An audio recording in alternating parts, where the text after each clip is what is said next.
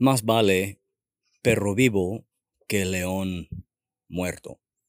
Hay tantas personas que esfuerzan toda su vida para construir una vida con propósito, solamente para llegar al fin de su vida y dan cuenta que esforzaron por las cosas incorrectas.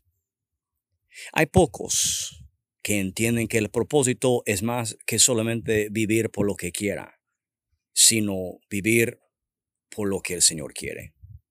Porque si nosotros perdemos la vida a causa de Cristo, realmente encontramos la vida. Mateo 24, versículo 3. Jesús dice, ¿ven todo eso? No se quedará piedra sobre piedra. Todo será derribado. Hay mucha gente que esfuerza para lograr algo, pero sin un logro en Cristo, nada en la vida se vale. Mm-hmm.